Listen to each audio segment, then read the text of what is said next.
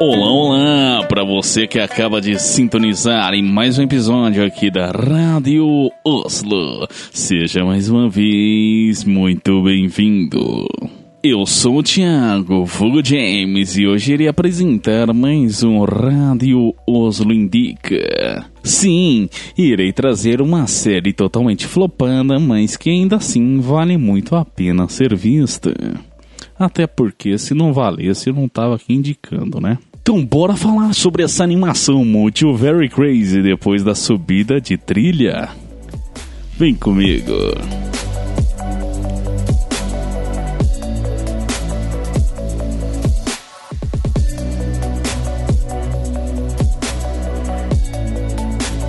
E eu acho que eu vou começar falando sobre o que me atraiu nessa série, que foi o traço dela.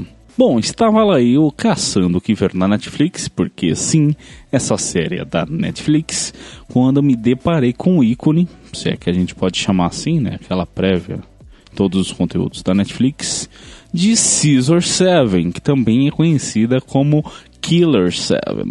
E aí me remeteu na hora ao Scott Pilgrim, né? Porque lembrava muito a identidade visual das HQs. Para quem não sabe, eu sou muito fã de Scott Pilgrim, tanto que eu tenho todos os três volumes aqui em casa, né? Porque eu tenho aquela versão que são duas histórias por encadenado e modéstia à parte, eu já vi o filme três vezes. Assim que tão logo eu bati o olho, eu já coloquei para assistir, né? E eu confesso que no começo eu fiquei um pouco desconcertado, porque eu tive a impressão inicial que ia ser mais uma dessas animações ocidentais, né? Na pegada dos desenhos da Cartoon Network mas a abordagem do primeiro episódio foi meio que para outro rumo, né? E aí eu tinha muita impressão, depois que eu vi o trailer, que seria algo na pegada do Samurai Jack e não foi nada disso. Quer dizer, nada do que eu me lembre de Samurai Jack.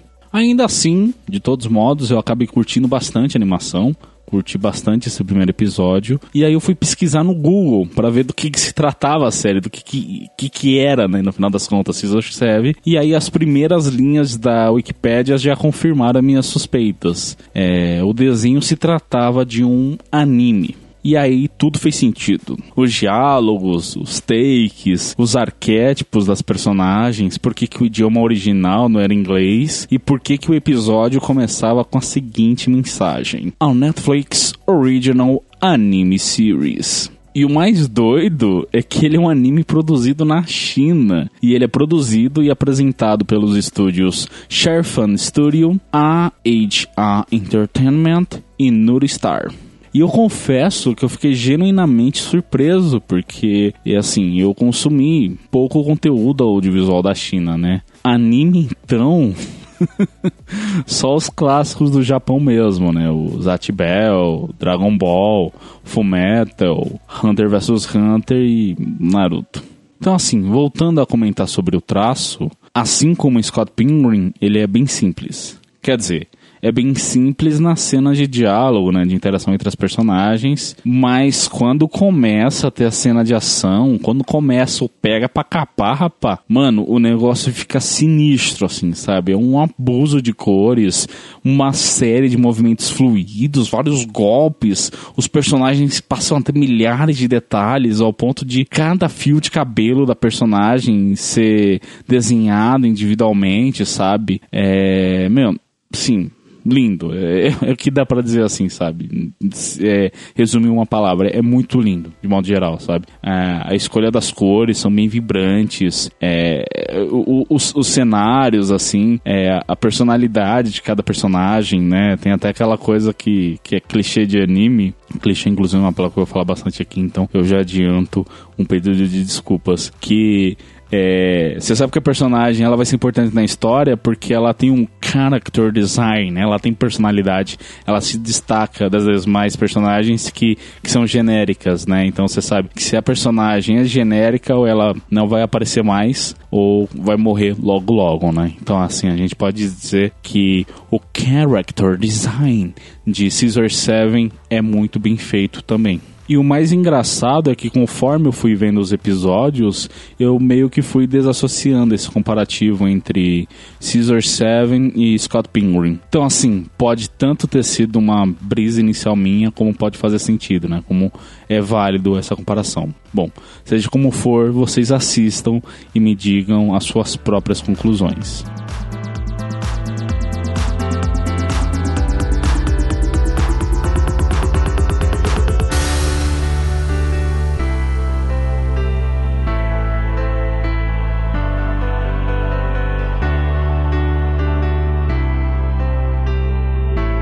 Agora, quanto à história em si, eu não vou entrar em muitos detalhes, né? Até porque a ideia desse podcast é de divulgar a série e não analisá-la propriamente.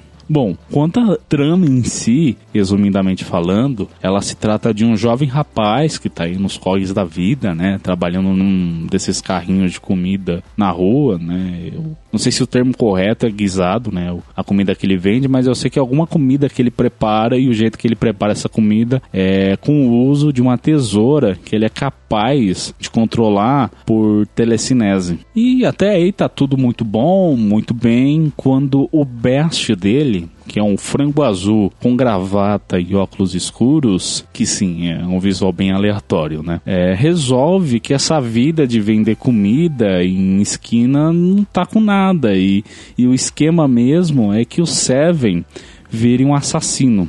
Ah, sim, porque o nome do protagonista é Seven. Eu esqueci de comentar esse detalhe. Bom, a ideia então é do que o Frango Azul tem é que o Seven, nosso protagonista, vire um assassino e que ele, no caso o frango azul, torne-se o seu agente, né? Vá atrás dos jobs. E aí o Seven topa e os dois acabam alugando o salão de cabeleireiro para justamente servir como disfarce para o trabalho do Seven, né? Porque para as pessoas não saberem que ele é um assassino e de quebra ele acaba cortando os cabelos porque ele tem uma tesoura e ele manja de corte de cabelo e é uma coisa que ele gosta muito. Assim que a primeira temporada foca nessa empreitada do Seven de subir no ranking de assassinos e garantir uma grana para manter o salão, para dividir com o amigo agente dele, que é um frango azul, para pagar as contas, enfim, né?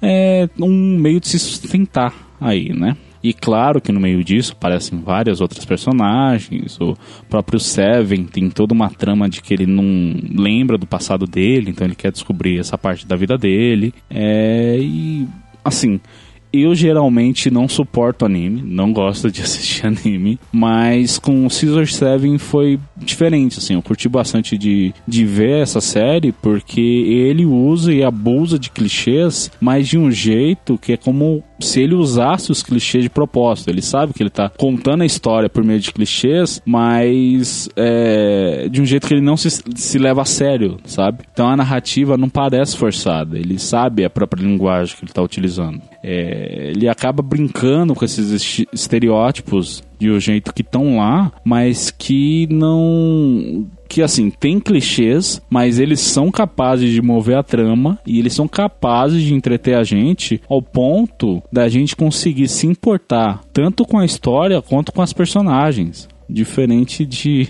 alguns animes aí, né? Vi de Naruto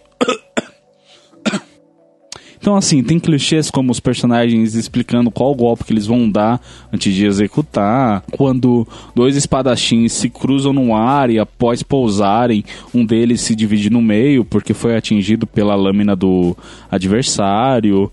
É, vilões que são extremamente cruéis e maus e adoram matar porque Sim, eles simplesmente são malvados, assim, sabe?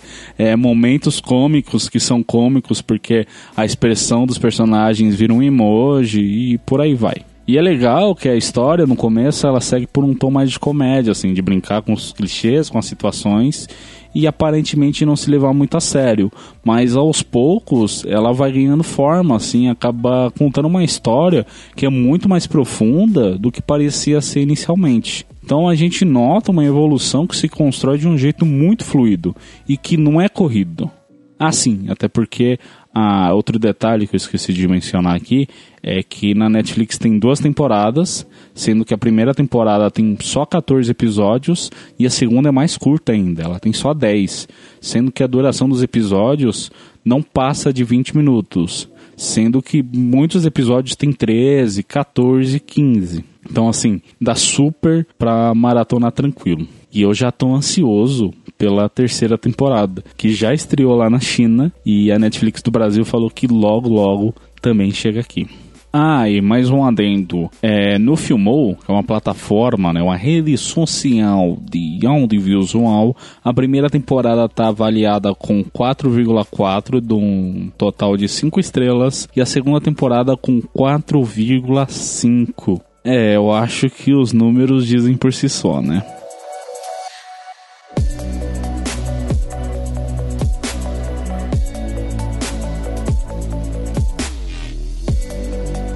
E essa foi mais uma indicação da Rádio Oslo Indica. Um episódio mais curto, é verdade, né? Até porque a proposta aqui era de fazer mais um chamariz do que analisar a série em si. E eu espero que eu tenha cumprido com a minha parte, que é justamente chamar a atenção de vocês para ver essa série, Caesar 7. Bom, se você curtiu o programa e foi atrás da série, não esqueça de falar pra gente o que você achou. Nossas redes sociais estão aí na descrição do episódio e o nosso e-mail é osloradiocontacto@gmail.com. Então é isso. Eu fui Tiago Fugo James e você, o nosso ouvinte. Tchau, tchau.